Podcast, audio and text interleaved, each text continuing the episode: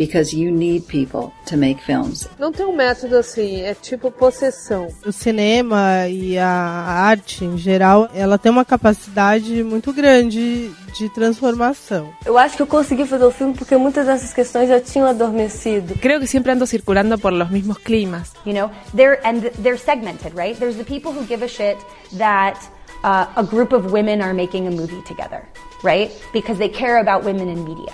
Eu particularmente tenho vontade de parar de fazer cinema todos os dias. Se eu conseguisse pequenas produções para fazer pequenos filmes com a paixão e o vigor que eu sei que eu tenho, esse seria o meu caminho.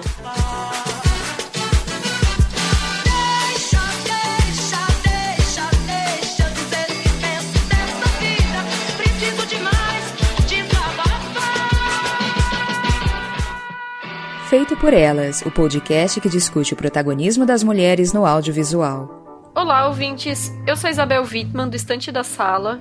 Eu sou Raquel Gomes, do Cinematório. E eu sou Camila Vieira, da revista sobre cinema e da Multiplot. E você está escutando o Feito por Elas, podcast que discute o protagonismo da mulher no audiovisual. E no programa de hoje, nós vamos falar de mais uma diretora japonesa, dessa vez a Naoko Ogigami.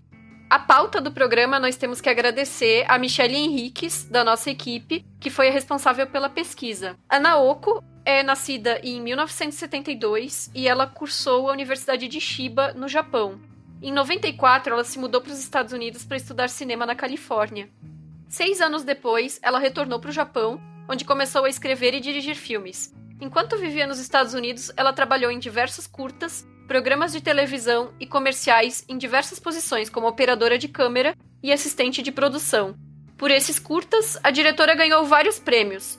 Seu primeiro filme era Barbearia de Yoshino, estreou no Festival de Cinema Pia, que acontece em Tóquio, e no Festival de Berlim em 2004, e ela ganhou prêmio em ambos.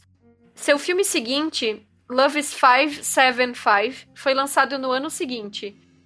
Em 2006, seu terceiro filme, Restaurante Gaivota, foi lançado no Japão. Depois foi exibido em diversos festivais e ganhou um prêmio no Festival de Cinema de Yokohama em 2007. Em 2008, Glasses, ou Óculos, seu quarto filme, foi exibido no Festival de Berlim, em Sundance e em São Francisco, apesar de ter sido lançado um ano antes. Em Berlim, o filme foi indicado e ganhou o prêmio Manfred Salzberg por ampliar os limites do cinema hoje. Em 2008, ela também ajudou a fundar a companhia chamada Surkitos, uma palavra finlandesa que significa muito obrigada. Seus dois filmes seguintes foram distribuídos por essa companhia. Já com bastante sucesso no mundo do cinema, seu próximo filme, Toilet, O Banheiro, foi exibido em festivais no Canadá, Estados Unidos, Japão e Taiwan. Em seguida foi Rent a Cat, ou Alugue um Gato, que estreou em 2012 no Festival de Estocolmo e foi indicado a melhor filme no Festival de Oslo. Os filmes de Ogigami foram definidos como filmes que trazem cura emocional. A sua temática é recorrente: estrangeiros em um lugar novo que precisam encarar práticas e elementos estranhos, e como eles lidam com isso. Bom, no programa de hoje a gente só vai conversar sobre, especificamente, né, sobre Restaurante Gaivota e Entrelaços, que são os dois filmes mais fáceis de serem encontrados aqui no Brasil. Mas a gente acabou assistindo outros filmes da diretora.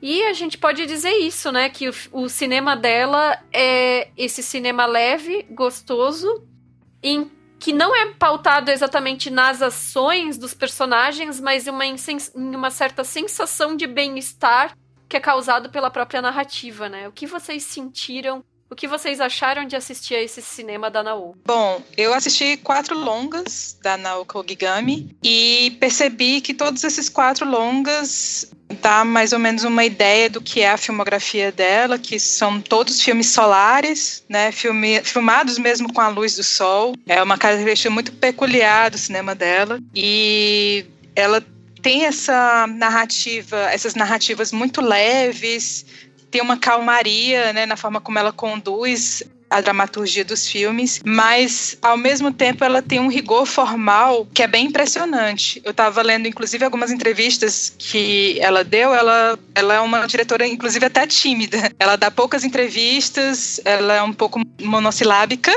mas ela falou a forma como ela planeja os filmes. É, acho que todos os takes que ela faz são planejados. Né? E ela, ela não, não escapa do roteiro que ela constrói, que ela pensa, né? Então, é uma particularidade do cinema dela. E também o que achei interessante é que esses filmes todos têm protagonistas mulheres. E, e lá, no Japão, ela é considerada como uma cineasta do circuito comercial. Os filmes dela até que fazem relativo sucesso comercial no Japão, porque ela tem uma, uma relação com a distribuidora, uma distribuidora chamada Paradise Café, que faz peças publicitárias muito interessantes e que são voltadas para públicos específicos. Então, os primeiros longas da Naoko eram voltados para o público mais jovem e agora ela está focando muito nesse protagonismo das mulheres, embora ela não goste muito sempre quando vão entrevistar ela e perguntam sobre isso, sabe? Sobre direção da mulher, essas coisas. Então, para ela, isso é uma questão que ela não gosta muito de falar. Mas isso, o protagonismo da mulher é algo muito interessante na filmografia da, da Nao. É, para mim, me chamou muita atenção, assim como a Camila, a questão da luz. Eu achei bem bonito, assim, o uso da luz solar mesmo, que adentra os espaços, também nos passeios dos personagens, tem sempre essa luz muito natural invadindo, às vezes chega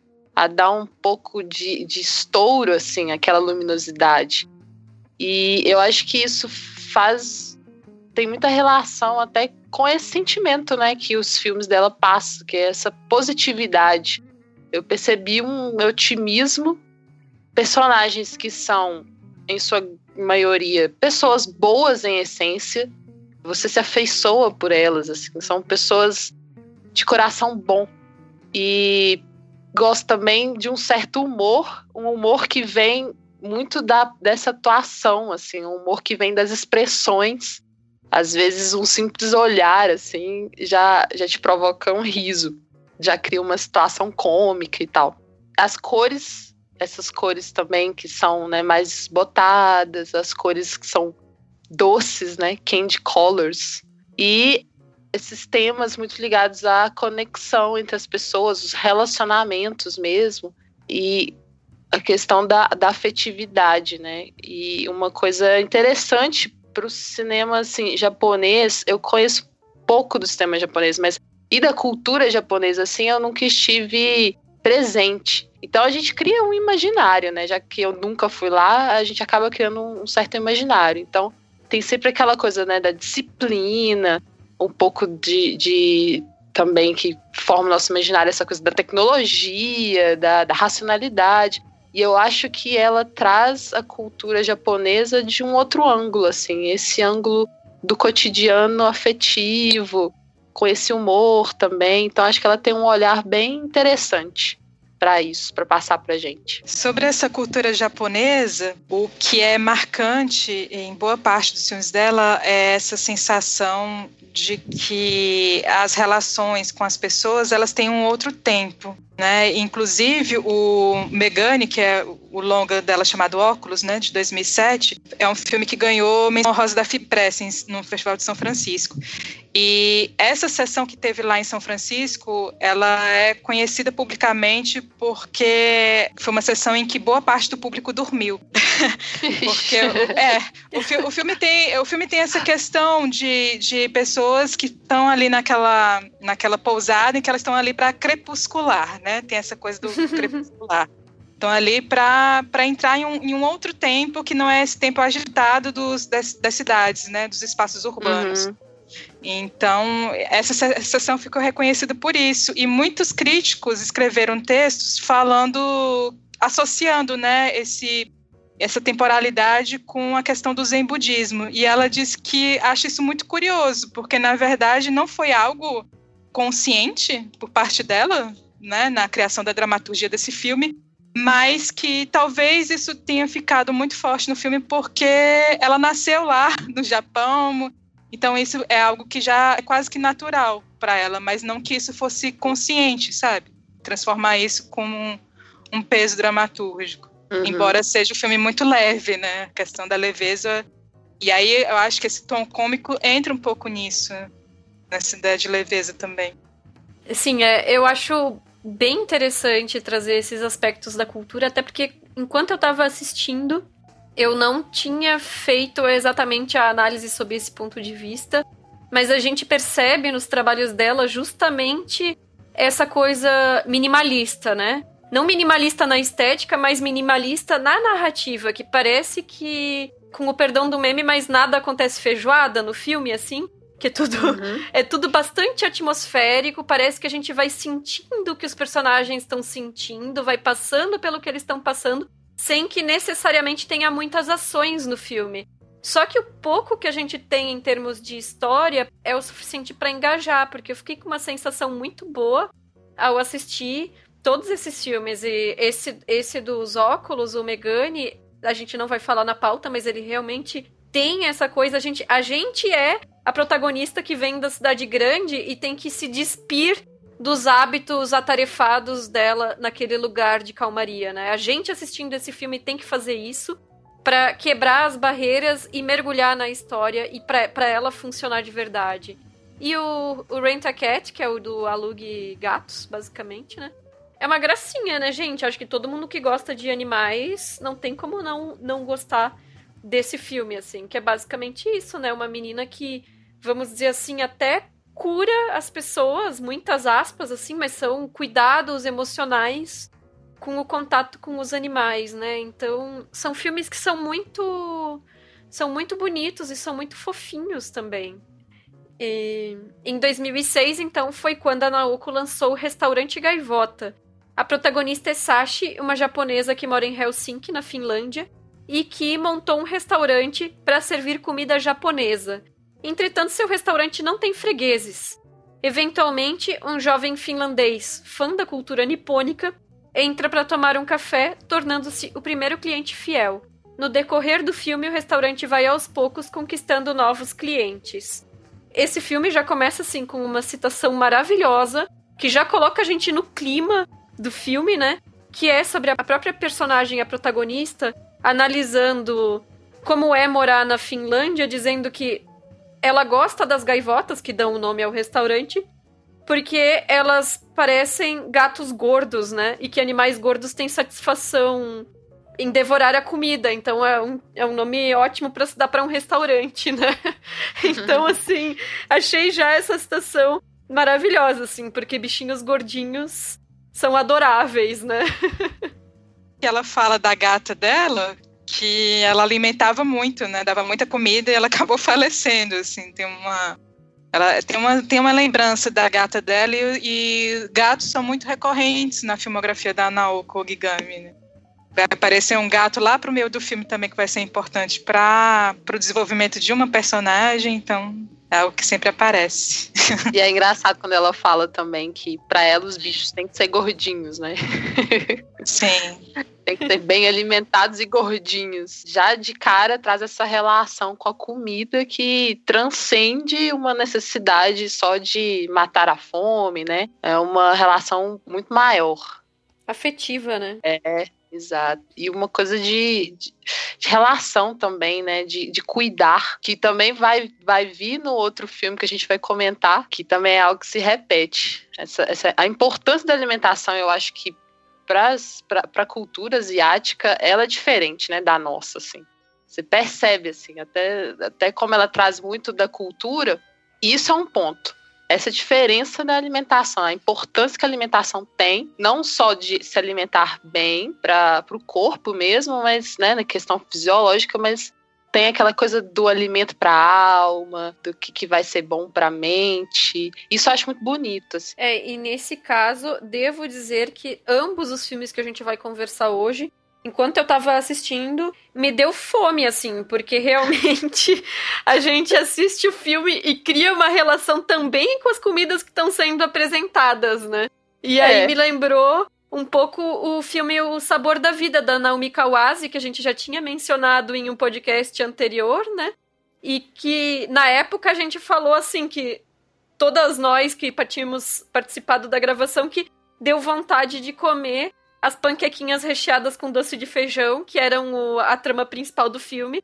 E aqui as comidinhas do restaurante Gaivota também fiquei com curiosidade de experimentar tudo que estava sendo feito, porque parece que realmente isso, assim, que estabelece uma relação com a gente que está assistindo aquilo ali, todo o preparo, todo o cuidado, todo o pensamento em, em torno do sabor e do agradar quem que vai experimentar aquelas comidas, né? Ah, isso é muito singular da cultura japonesa, né? Pensar como o preparo de um alimento e a forma como você vai absorver esse alimento, ele tem relação com a sua própria alma, né? Isso isso fica muito claro na diferença que existe, né, do onigiri nesse filme, no restaurante Gaivota, e onigiri no, no, no, último filme dela, o Entre Laços, né? Porque uhum. o onigiri no, no, restaurante Gaivota, ele é um, esse bolinho de arroz que é muito particular, né, da, da culinária japonesa.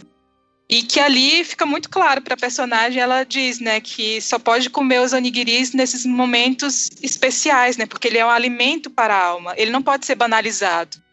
E no último filme, é, a gente vê que existe uma banalização do onigiri, né, porque já é o já é um, um, alimento que é industrializado, já passa por uma relação já com essa dinâmica mesmo da, dos, dos centros urbanos, né, de do, como, é, como é que são os preparos dos alimentos. E lembrou também, Isa, que você falou do, do sabor da vida, da, da Kawase, principalmente com relação ao preparo do feijão azuki, né, uhum. que é esse uhum. feijão doce, que existe um tempo para ele ser preparado, né? Isso é quase como se fosse uma, uma filosofia, né, da relação que as pessoas têm, né, com as coisas, né? Que é necessário um tempo certo para as coisas acontecerem. E esse filme, o Restaurante Gaivota, diz muito disso, né? Como os destinos dessas pessoas têm a ver também com, com saber esperar esse tempo das coisas, saber esperar, por exemplo, a mala que está perdida, ela ser reencontrada, e isso ser um indicativo de que você tem que voltar para o lugar onde você está. Isso estou falando de uma personagem que é a Masako, que inclusive é uma das atrizes do, do óculos, né? E aí o nome dela, na vida real, também é Masako. é o nome da personagem, o nome da, da, própria atriz. E aí ela tem isso, né? Ela recupera a mala e aí ela, ela sabe qual é o momento que ela tem que, que voltar para o Japão, mas aí tem um, um senhor que dá um gato para ela, então ela precisa ficar, porque né? E aí novamente o gato, né, como esse elemento muito peculiar do cinema da Naoko. Mas sim, eu, essa questão do cuidado com as coisas, com as relações, para mim ficou muito bonito ver que muitas das cenas dos filmes da Naoko tem esse gesto delicado de dar água para alguém, sabe? Você está recebendo uma pessoa e você dá água é muito raro você. Eu, acho que eu não me lembro assim de ter visto filmes que tem esse gesto, sabe? Esse, esse, gesto que é mínimo, que é do cotidiano e que demonstra tanta gentileza, sabe? Tanto, tanta preocupação com o outro, que me fez pensar mesmo nessas delicadezas que o cinema dela proporciona. É verdade. Eu fiquei pensando que eu preciso de pessoas para me darem água, porque eu tenho dificuldade de beber água. Então, gente, me ofereçam água. Porque aí eu vou ser motivada por esse gesto, que é um gesto bonito mesmo. Eu fiquei reparando isso no filme. É uma coisa simples, né? E que é essa, essa questão que se coloca também na filmografia dela da simplicidade, assim, os pequenos gestos que fazem diferença, o cotidiano, essa temporalidade que a Camila comenta que a gente perde completamente no nosso dia a dia, que é tão importante para a gente se conhecer e para se relacionar com o outro. E a gente está tão cheio de informação e tão rápido que para ver o cinema dela, você já se coloca em outro lugar assim. Só por ela, eu acho que só para ter essa proposta, ela já te dá um, um, uma pausa na sua própria vida assim, para você ter esse tempo com o filme e também pensar sobre o seu próprio tempo com outras coisas mesmo, assim. Uhum. E essa coisa da água é muito bonita. Aliás, não só da água, mas tudo que envolve aquele restaurante, porque é um lugar que você quer estar, né? É, o, é as pessoas, elas praticamente estão um tanto perdidas e aquele, naquele espaço elas se encontram porque ali elas são acolhidas. E aí que eu falei no início de pessoas boas em essência, assim. A protagonista, ela é tão otimista porque quando as pessoas trazem os problemas para ela, ela sempre responde com positividade, com ela acolhe e dá uma, uma perspectiva para a pessoa que não seja negativa. Então, assim, as pessoas se encontram ali. É um espaço de encontro. E começa vazio, né? Ela, ela, ao mesmo tempo, ela também acaba se preenchendo, assim. Eu acho que não só o espaço preenche, mas ela também se preenche. Que até então ela estava tão sozinha, tão, apesar de determinada, que eu acho incrível isso, isso dela também, a determinação. Acho que poucas pessoas continuariam ali determinadas naquele empreendimento, sabendo que tá complicado, né? Não tá indo ninguém e ela tá ali determinadíssima. Outra coisa boa, mulher empreendedora. Isso é fundamental que apareça mais nos filmes. Pois é, mas aí eu fico pensando na diferença de abordagem. Falar em mulher empreendedora, porque eu não consegui não pensar quando eu terminei de assistir o filme naquele filme é, A Livraria, uhum, que é da sei. Isabel Coachê, né? Eu não sei se fala Coachê ou Coas, Coagê, não sei como é que fala, mas... Também não sei, Isa. É, enfim. Eu não sei não. é a Isabel, minha íntima, minha xará. Porque a livraria também trata disso, também trata de um empreendimento liderado por uma mulher. Só que ele entra num discurso perigosíssimo de feminismo liberal, assim, que parece que a personagem se salva pelo empreendimento, mesmo que aquele empreendimento só tenha significado para ela, mesmo que vá contra os desejos e os interesses de todo o resto da população, que existe a ideia de, ao invés de ter o um empreendimento pessoal, capitalista dela, existisse algo público voltado para a cultura no mesmo local, né? E aí é colocado como se fosse algo muito benéfico no negócio dela para aquela comunidade, mesmo que os demais não tenham interesse, só ela.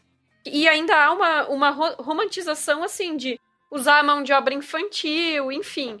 E aí eu fico pensando assim, acho que em alguma medida esses discursos de representatividade às vezes se perdem em uma capa de feminismo liberal que é empoderamento para quem, né? E, e esse foi o problema que eu tive com a livraria, né? E é, um, e, é um, e é um problema que eu não sinto aqui no restaurante Gaivota, até porque, na real, é praticamente um empreendimento fracassado a maior parte do filme, né? E me parece muito não focado na questão do negócio propriamente dito, mas assim, em uma troca intensa entre os personagens, né? E em todo esse processo de comunicação entre eles. Então, na verdade, eu acabo não vendo muita vantagem em colocar personagens como empreendedoras, assim, não, não vai muito na minha visão de, de feminismo, né? Mas eu acho que o filme, ele, ele funciona não por esse aspecto, ele funciona pelo, pela leveza, assim, pela beleza da, das interações humanas. Assim, é, o espaço, que é esse espaço do restaurante que ele a princípio é vazio, ele é pensado sim para a sobrevivência da personagem, da protagonista, mas ele não, ele não visa o lucro em primeiro plano, né? Até porque se você for ver o, o primeiro cliente que ela recebe, ela não cobra dele, né? Tem todo um, um outro tipo de, de relação com as pessoas que vão aparecendo ali, e aquele espaço vira como se fosse um espaço de encontro, assim. Acho que talvez o objetivo principal é mais isso do que lucrar com aquele negócio, né? Como você pode abrir um restaurante e ele servir de espaço de solidariedade entre as pessoas que estão ali.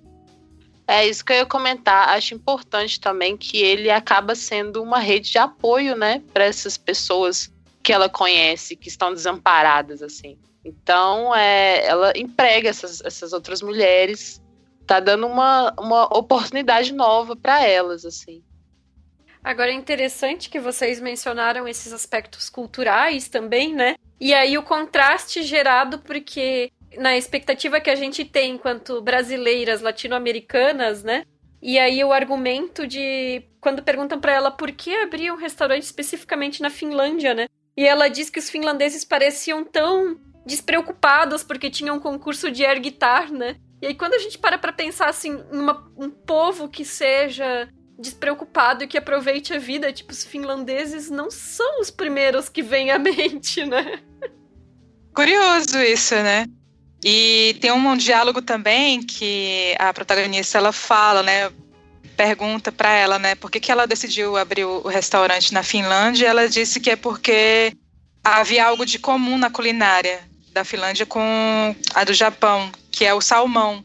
E eu fiquei pensando um pouco nisso, assim, um pouco nesse diálogo, como isso acaba resumindo um pouco o filme, porque é isso, é acreditar que é possível fortalecer os vínculos com pessoas que são muito diferentes, mas que têm algo em comum, que talvez seja isso, de preencher esses buracos, né, preencher esses vazios. Isso vai ficar muito claro no Alugam-se Gatos, mas aqui também, nesse filme também é isso, né? É como você pode se solidarizar com o outro, né? Com a dor do outro e abrir um espaço, assim, para que as coisas minimamente aconteçam, assim. Mesmo que tudo se encaminhe de forma errada, mas ali você tá ao lado daquela pessoa, sabe? Sim, e, e super interessante o espaço que se abre, conexão que se faz com aquele personagem, o primeiro cliente, através de camisetas. Eles se comunicam pelas camisetas que ele usa. Eu achei isso bem interessante, porque é algo que pode ligar as pessoas também, né? Ainda mais ele que usa a camiseta como uma espécie de trine, né? Do que ele gosta. E aí isso comunica com os outros também. Então é interessante, assim, detalhes podem servir para que você faça uma nova amizade, conheça uma pessoa especial. São, são essas ligações por questões muito simples, assim. E aí o filme é muito aberto a isso. E eu fiquei sempre, sempre que ele aparecia, eu ficava prestando atenção na camiseta que ele estava usando, para ver se eu conhecia, se eu também poderia fazer uma conexão. Além, claro, de ele falar o, o japonês, né? Esse espaço principal em que a boa parte das cenas do filme acontece, né, é um restaurante japonês que não tem fregueses, né, uhum. na Finlândia. E isso lembra também um pouco a mesma forma como é a, a pousada sem hóspedes, né, do, do longa posterior dela, do próximo longa dela, que é o óculos. Que é isso, também são, são dois empreendimentos, né, que aparentemente seriam para visar lucro, principalmente no caso da pousada, que seria um lugar, o lugar turístico daquele lugar não turístico, né? Uhum. Seria uma, um espaço, assim, um lugar de lucro, mas não, não acontece isso. As pessoas estão em outro. Estabelecendo outras conexões ali, para tudo, né? Ah, e uma coisa também que eu queria acrescentar. Acho que esse leve debate sobre tradição e inovação, né? Que ela é sempre muito apegada a como se faz uma receita, é, né, da tradição, de como deve ser a comida e tal. E a, a, amiga dela, né, a amiga que ela faz, que eu esqueci o nome da personagem, a primeira. Midori. Midori. A Midori vem trazendo essa inovação e traz essa, essa, essa coisa de, de como que é possível, assim, você manter a sua essência, mas também trazer inovações, adaptações. Eu gostei disso. Eu acho que é, é como se fosse assim um, você pode se adaptar sem deixar sua essência para trás. E ela, ela é resistente um pouco no início, obviamente, porque ela quer manter aquela qualidade, né? Ela quer manter aquele modo de fazer e tudo. Mas ela acaba vendo que uma adaptação ou outra também é, é importante para as próprias relações, para própria para o próprio entendimento do outro, assim, e fazer essa conexão dar certo. E tem uma coisa muito recorrente também, que é essa necessidade que boa parte das personagens da filmografia assim, completa da, da Naoki, elas sentem necessidade de ir para um lugar mais longe. né? Por exemplo, no caso da Masaka, né, que ela passou 20 anos cuidando dos pais, e finalmente, quando eles, eles faleceram, né, ela tem essa possibilidade de sair daquele lugar e buscar um outro lugar. A Midori também, né? Acho que ela ela queria ir para um lugar mais distante possível. Ela fez, sei lá, buscou por acaso no Globo, né? Rodou lá o Globo e parou na Finlândia. ela foi bater lá. Então, assim, são personagens que buscam outras possibilidades de relações porque estão esgotados no lugar onde eles pertencem, né? Essa relação de pertencimento, despertencimento, se é possível falar disso, despertencimento. Não sei se existe essa palavra, mas enfim. não, mas tudo a ver. Eu também não tinha pensado sobre isso, mas é isso mesmo. Todos os personagens, tanto dos filmes da nossa pauta quanto dos, dos outros filmes, todos não, né? Mas assim, os, os protagonistas são esses personagens que que estão chegando em um lugar que não é o deles, né? E que estão fazendo esse primeiro contato de estranhamento com as outras pessoas, né? E aí a gente chega em um filme dela que é que trata disso dentro do âmbito familiar, né? Que é o Entrelaços. O Entrelaços ele foi lançado esse ano no Brasil em 2018, é um filme de 2017. E a protagonista é a Tomo, que tem 11 anos e passou por uma situação traumática. Ela foi abandonada pela mãe, que decidiu sair de casa. E agora ela tá vivendo com o tio, Makio, e sua namorada Rinko, e inicialmente a menina ela estranha, ela fica com pensamentos confusos porque ela descobriu que a Rinko é uma mulher transgênero. A Tomo ela vai acabar descobrindo o verdadeiro sentido da família durante essa narrativa, né? E o filme ele ganhou o prêmio especial do júri no TED, que é o prêmio para cinema LGBT no Festival de Berlim, onde também ele foi indicado para a mostra Panorama. E ele venceu o prêmio de melhor filme no Festival Internacional de Cinema Queer em Lisboa. Bom, eu devo começar dizendo que esse filme, para mim, ele tinha muito para ser maravilhoso, mas ele me perdeu assim de uma maneira porque eu não sei se a Naoko teve a sensibilidade correta para abordar a questão da transgeneridade em específico, mas também a questão de gênero como um todo. E eu vou começar lançando dois pontos que me incomodaram e ver com vocês se isso também incomodou vocês. Em primeiro lugar, foi o fato de a Rinko ser interpretada por um homem cisgênero, que atrapalha muito no entendimento do filme, porque assim, é muito o tempo inteiro um homem cisgênero, marcadamente um homem cisgênero vestido de mulher, assim, não funciona como uma personagem transgênero, não funciona como uma mulher na história. E em segundo lugar, a questão de gênero pautada na divisão das tarefas domésticas e na dinâmica familiar, que reforça a feminilidade dessa personagem, colocando ela sempre num papel de feminilidade extrema, de cuidado, de de mulheridade tradicional, assim, que eu acho que é um pouco um desserviço no sentido de reforçar atributos femininos que não necessariamente seriam necessários pra gente entender ela enquanto uma personagem transgênero, né? E ao mesmo tempo valorizando aspectos tradicionais. O que, que vocês acharam? Vocês também tiveram esse incômodo ou tô sozinha nessa? Então, foi exatamente os meus dois incômodos que eu comentei, assim. Essa questão de do ator, né? Eu acho que realmente ficou um pouco caricato e me incomodou bastante essa feminilidade tão exacerbada, essa coisa do rosa, da amorosidade, da gentileza, do bom coração, de ser maternal, de ser uma como se não bastasse isso estar na personalidade, ela também é uma cuidadora. Então, assim, é cuidadora tanto na personalidade como na própria profissão. Então, assim, me pareceu que é um didatismo exagerado, sabe? Para poder colocar na cabeça do espectador que é, aquela pessoa é uma mulher. E aí, para marcar que é uma mulher, vamos usar os clichês do feminino, né? Então, isso me incomodou também, porque eu acho que, inclusive, como é que eu vou dizer, não é respeitoso, assim, no, no sentido de, de não entender uma, uma alteridade, não entender uma complexidade dessa personagem, né? Colocar ela nesse nível do, do clichê mesmo, do feminino, para servir a um entendimento, a uma didática, porque eu acho que o, o filme acaba sendo muito isso eu acho que ele é bem didático, ele quer mostrar né, essa coisa, essa, passar essa mensagem do respeito à diferença, de trazer essa questão para o seio familiar, para a afetividade, mas aí provoca essa, essa superficialidade, né? E reforça esse, esse clichê, esse estereótipo do feminino. É, então, para mim, o que me incomodou mais foi o segundo aspecto.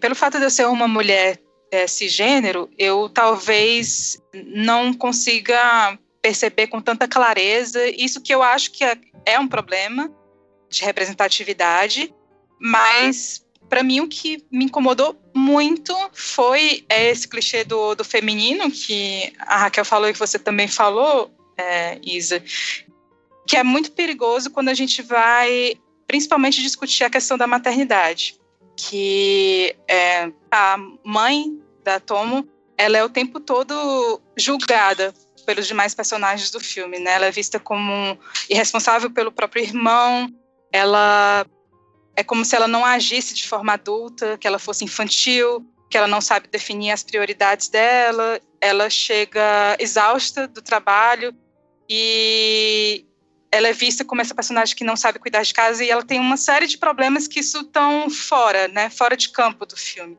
E isso é muito complicado, porque todos os outros personagens julgam essa mãe e a impressão que dá é que o filme também julga essa mãe, né? E, e, quando a gente vê a personagem da Rinko, ela já é o oposto disso, né? Ela, ela cumpre esse papel de maternidade tradicional, né? Ela, ela já a, a própria função dela, o trabalho dela é enfermeira, né? De cuidar dos outros, né? Ela cozinha bem, ela deixa a casa em ordem, ela cuida da menina, faz tricô, então assim, ela é toda construída por esse ideal de ser essa mulher dentro desse clichê do feminino e de ser essa personagem que seria a mãe ideal, né? quando na verdade a mãe da Tomo ela é julgada e aí eu faço uma comparação com outro filme que eu vi esse ano, que é um filme das Filipinas chamado Ansiosa Tradução da Shiren Sino, que também tem uma personagem que trabalha o dia inteiro, que chega em casa esgotada e ela tem uma filha pequena da mesma idade da Tom e o filme ele assume o ponto de vista da menina, porque a menina fica solitária o tempo todo dentro de casa, mas o filme em nenhum momento julga essa mãe e dá muita profundidade assim às questões dela. Então a gente compreende melhor o que está se passando. Já nesse filme não, a gente não consegue perceber isso e isso me incomodou muito. Não, e realmente, assim, essa questão da maternidade é muito marcada. Inclusive, tem um momento que, que a fala, né, que antes de ser uma mulher, uma mãe deve proteger o seu filho. Ou seja, a mulher ela deixa de ser ela mesma, ela passa a ser somente mãe, né? Quando ela assume esse papel. E se ela não se assumir somente enquanto mãe e negar a própria individualidade, ela vai passar por esse julgamento que, no caso, a mãe biológica da, da Tomo passa pelo, no, durante o filme, né?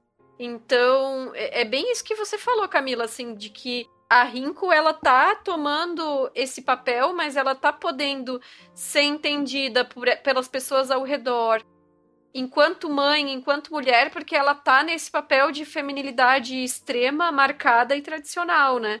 Abrindo mão às vezes talvez de expor um pouco mais a personalidade dela, não sei, porque a personagem nem é desenvolvida a ponto de a gente saber o que que o que que está por trás dos cuidados dela. A gente só vê ela enquanto cuidadora, a gente não vê ela enquanto pessoa, né? E aí eu acho que o filme ele cai um pouco em um estereótipo que é aquele estereótipo que já tinha no, na garota dinamarquesa, né? Super problemático, assim, de, de, de fazer um retrato carregado nos trejeitos e que não permite a, perso a personagem ter uma profundidade que dê corpo à própria vivência que, que tá tentando ser retratada. É, e tem uma é. questão grave também que, se a gente pensar que esse ideal de feminilidade que é apresentado dentro da casa da Rinko, ele passa essa imagem de como se o lugar de maternidade fosse uma, um lugar de uma rotina harmônica, né? Que nada de errado acontece, que tudo ali é harmonioso, né? Quando na verdade isso acaba sendo um peso para muitas mulheres. É um peso.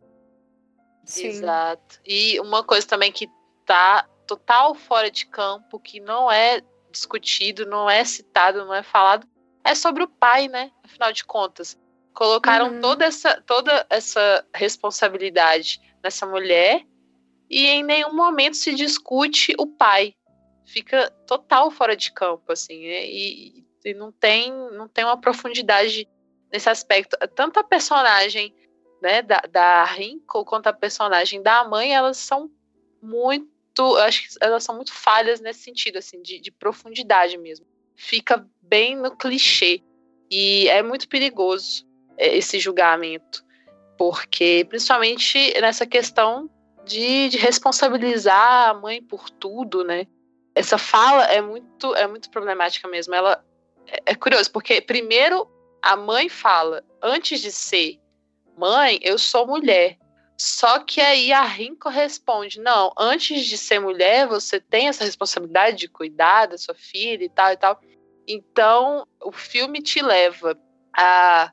Ele quer te levar à aceitação da Rinko, e aí coloca na fala da Rinko, que é essa pessoa para ser aceita, que antes de ser mulher, você é uma cuidadora, você é alguém responsável pelo seu filho.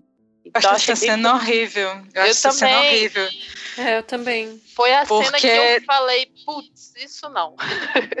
é, porque tem esse julgamento que é muito forte, mas ao mesmo tempo tem uma coisa assim que ela coloca a gente numa posição assim, eu, eu como espectadora me coloca assim numa posição muito difícil porque a personagem da mãe biológica da, da Tomo, ela é transfóbica, né? Isso fica claro na forma como ela é, fala. Sim. E aí, assim, como é que você vai defender essa personagem que os outros estão ali o tempo todo te acusando e ela é transfóbica, sabe? Cria uma, uma espécie de ruído que é muito complicado para o filme. Cria uma rivalidade feminina, inclusive, né? Uma rivalidade entre mulheres, entre jeitos de ser mulher. Isso é muito complexo. E, e aí, por outro lado, a forma como o filme aborda a própria transgeneridade eu considero uma forma antiquada. Eu não sei se tem a ver, não sei com, como é o contato da própria diretora com a temática, né? Mas eu acho que também é problemático, porque se por um lado coloca essa feminilidade tradicional quase que naturalizando o papel da mulher como cuidadora, por outro lado também coloca na transgeneridade um peso muito grande na questão do corpo, colocando foco o tempo inteiro em como o corpo é, como o corpo deveria ser. Gente, muitos avisos de gatilho para quem tem disforia e coisas assim, mas assim, o filme o tempo inteiro tá colocando a questão do ter ou não ter um pênis e isso vira uma obsessão e isso é mencionado o tempo inteiro. É falado sobre cirurgias e não cirurgias, assim, como se isso fosse central em uma vivência transgênero, sabe? Eu chego a achar isso violento resumir toda a vivência de uma pessoa a um aspecto do corpo dela, sabe? E isso se torna tão central que, tipo, é, é em torno disso que se faz o tricô, os, os laços que são mencionados no título do filme, né? Que são literalmente tricotar pênis para queimar eles para fazer um rito de passagem para que Rinko faça a questão de solicitar o nome social, a documentação e tudo mais, né?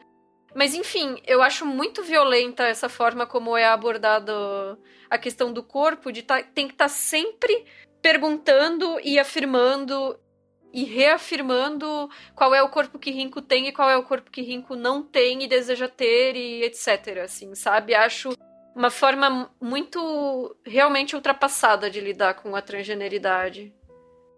Essa questão do corpo, assim, para mim é até um pouco complicado de falar sobre, porque eu, no meu lugar aqui de fala de mulher cisgênera, eu também sinto que é um, um né, um ponto cego para mim, mas me lembrei do Laerte, esse filme que traz a Laerte ali no documentário, falando sobre a experiência dela, e ela comenta sobre isso, assim, sobre como que é uma questão delicada até entre pessoas trans mesmo, assim porque tem pessoas trans que são muito categóricas em dizer que precisa haver a transformação do corpo, é, ela já não pensa tanto assim. E aí eu fiquei pensando sobre isso, assim, porque o filme marca muito isso. E talvez isso não seja isso não seja saudável mesmo, porque é como se dissesse, né, olha, para ser essa pessoa, para ser essa mulher, precisa fazer a cirurgia, precisa ter seios. Eu, eu não gostei de fato e me lembrei muito da, da Laerte falando sobre isso. Que, poxa, não precisa. Não é, não é algo, não é uma regra. Sim, é. Bom, durante o meu mestrado, eu fiz trabalho de campo com pessoas transgênero em Manaus. E assim, o, o fato é que é, vivências transgênero são tão diversas quanto vivências cisgênero. E da mesma forma como pessoas cisgênero têm corpos de todas as formas, a aceitação em torno do próprio corpo de maneiras diversas, o mesmo vai acontecer com pessoas transgênero, né? E aqui eu acho que eu tô fazendo essa fala, fugindo também do meu lugar de fala, porque também sou uma mulher cisgênero, mas agora falando no papel de pesquisadora do tema, né? Essa lembrança do Laertes é fantástica porque é, Laerte tem uma trajetória muito própria, muito particular, mas eu acho que a trajetória dela também serve para a gente refletir sobre maneiras de quebrar com esses paradigmas do que significa ser mulher e a gente pensar em, em nas diversas formas de mulheridade que a gente pode explorar, né? Que isso, inclusive, é uma das pautas do feminismo, né? Pensar em, fe em feminilidades não tradicionais, né? E, por outro lado, lembrando de uma entrevista que a Laverne Cox deu em alguma vez em algum programa de, de auditório, que eu já não vou me recordar quem era a apresentadora, e a apresentadora chegou e perguntou diretamente para ela sobre como estava nesse momento o corpo dela, né? Assim, a, a Laverne Cox, né, que é a atriz que faz a Sofia em Orange is the New Black, né?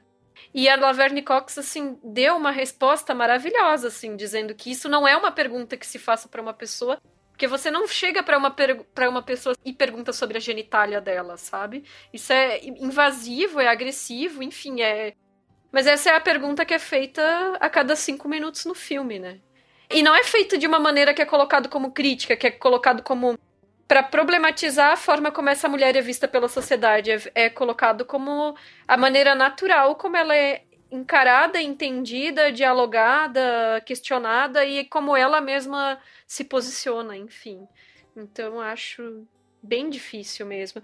E quando a gente estava fazendo a abertura, eu disse que esse filme poderia ter sido incrível, porque eu acho interessante a relação que se estabelece entre a Rinko, entre a Tomo, que é a menina, e entre o tio, que é o Makio, né?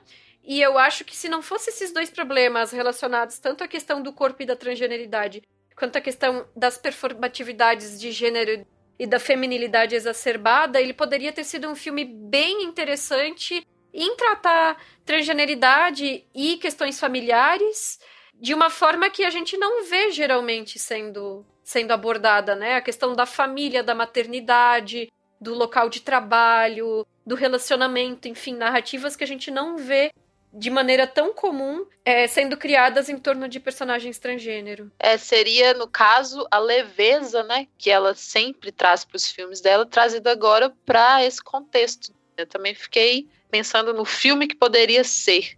A Naoko tendo mais cuidado com essas questões, o filme seria fantástico nesse sentido, porque traria até um certo um cinema, não sei se é essa palavra, mas um cinema confortável, de representatividade confortável, no, no sentido assim de não só trazer, né, pessoas trans que sofrem muito, muita violência, preconceito, que são mortas nos filmes, são, sofrem agressões, enfim.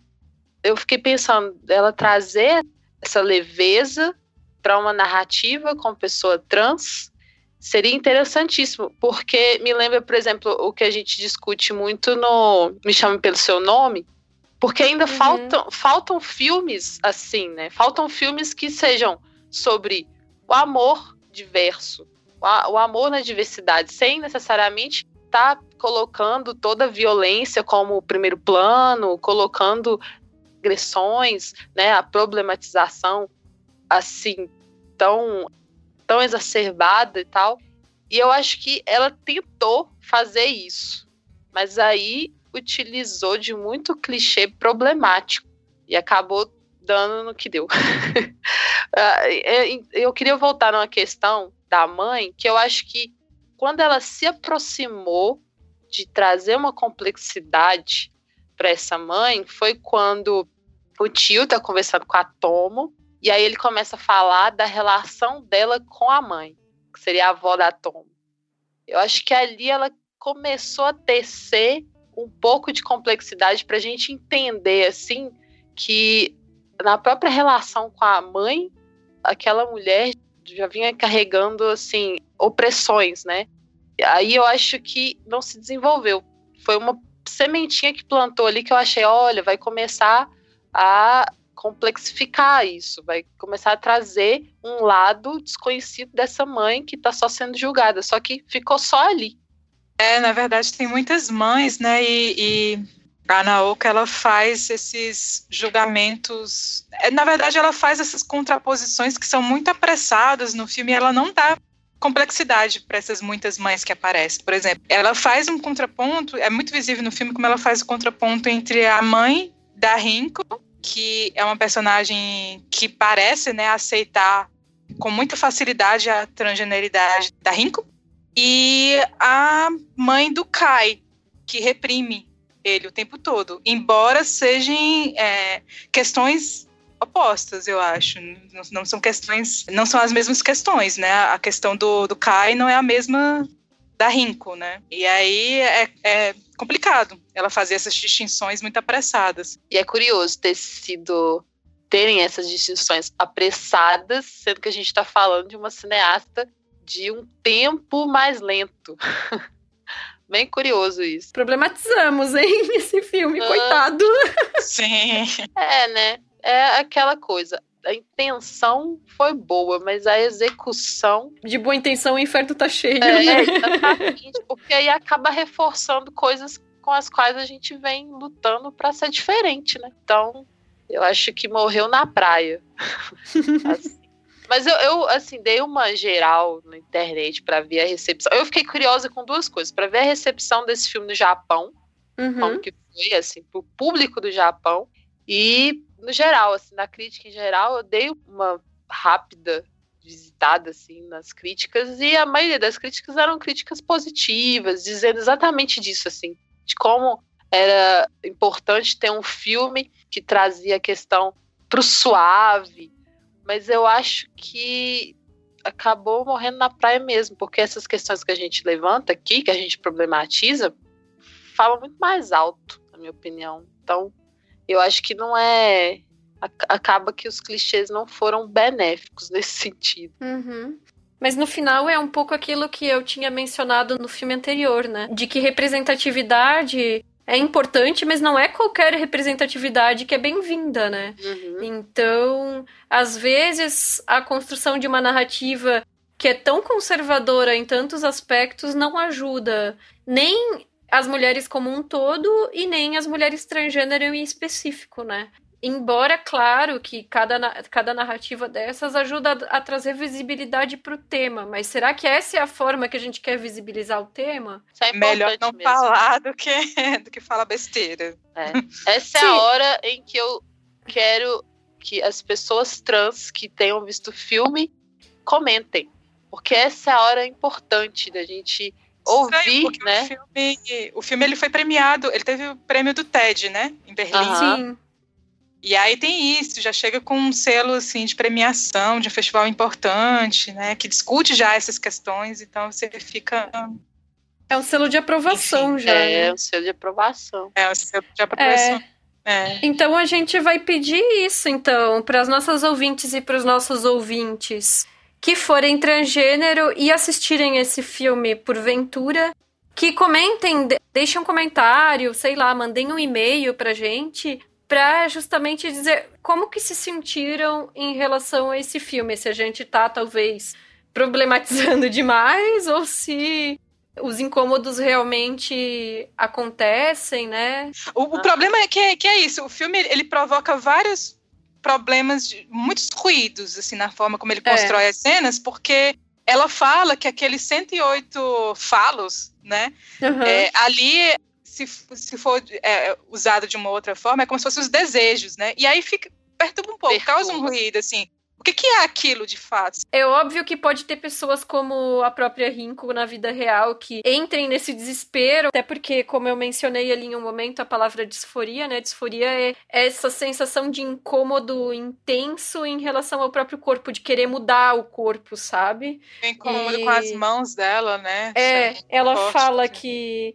que as mãos dela são grandes, né? É um, como é que diz? Um sintoma de disforia, assim, sabe? Uma não adequação do seu corpo em relação àquilo que você enxerga nele, assim, né? Que até a e... avó da Tomo fala isso num dos diálogos, né? Que as mãos dela são grandes, né? É, é. julgamento do outro também, é. E, e aí eu fico nessa, assim, que eu, eu acho que por mais que pessoas que passem por essa visão crítica em relação ao próprio corpo possam existir, mas essa já é a narrativa única, né? Tipo, são a própria questão da garota dinamarquesa aí, de cada Oscar e tudo mais, já era a narrativa da mulher que teve coragem de fazer a primeira cirurgia experimental e não sei o que lá. Tipo, a narrativa já é sempre a da alteração corporal. Ninguém quer falar de pessoas trans que estão de boa com o próprio corpo. Pois e é. acaba e acaba virando esse estereótipo de que toda pessoa trans tem que fazer uma cirurgia, toda pessoa trans não se sente confortável com o corpo. E em maior ou menor grau, todas as pessoas, ponto, não estão 100% satisfeitas com o corpo e promovem alterações corporais, né? Para mim, uma coisa que me marcou muito foi um homem trans com quem eu conversei que disse que estava juntando dinheiro para remover os seios, né, para fazer a mastectomia. E ele a mãe dele era, agora eu não lembro se era psicóloga ou pedagoga, alguma coisa assim, trabalhava com jovens e disse para ele que o que ele estava fazendo era automutilação. Aí ele disse que, que ela já tinha feito lipo e colocado silicone nos seios e na bunda. Então, para ela, essas intervenções que intensificavam a visão de feminilidade dela não era uma agressão, mas a negação da, daquilo que era entendido como feminino, que era o filho dela, aí era uma violência. Então a gente vê que são determinadas intervenções no corpo que são problematizadas e outras não, né? Uhum. Outra coisa, eu fico pensando, cai naquela, naquela questão de pensar o corpo feminino tem que ser assim, assim, assado. Uhum. O corpo de uma mulher tem que. Ah, a mulher tem que ter a mão delicada. Uai, uhum. Até é. mulheres cisgênero podem ter mãos grandes, sabe? Podem ter. Uhum. É, enfim, isso também, sabe, me deixa pé da vida, porque essa, essa vigilância com o corpo de uma mulher, assim, é como se tivesse, ó, esse corpo é o corpo ideal. Então, uhum, para sim. ser mulher, tem que ser assim. Ai, gente, preguiça disso. Isso tem, isso é. tem, tem que evoluir. Essa é a discussão também que a gente tem que ter no feminismo, né? Essa coisa de como marcam, como a gente tem que ser, até em, outro, em experiências diversas, assim. É, esse é um problema do filme como um todo, né? É. É. é mas é uma reafirmação mesmo, assim, de, de como que tem que ser um corpo para ele ser aceito enquanto feminino, né? Não só nesse filme, né? Em outros também acontece, acontece essa narrativa, né? Acho bem difícil. Acho que essas narrativas. É, enquanto com os filmes com temática LG, LG, vamos dizer, a gente já tá começando a ter filmes, eu acho que são mais interessantes e com narrativas que fogem desse senso comum. O B não existe e o T ainda tá muito problemático, gente. É, é probleminha. Sim, é. É verdade. Então é isso, pessoal. A gente encerra a nossa discussão aqui, mas claro, pedindo para que vocês venham e comentem muito, desse feedback sobre esse programa. E para isso você pode deixar um comentário no SoundCloud ou no nosso e-mail que é contato@feitoporelas.com.br. E você também nos encontra no Twitter, Instagram, Facebook e Letterboxd, feito por elas.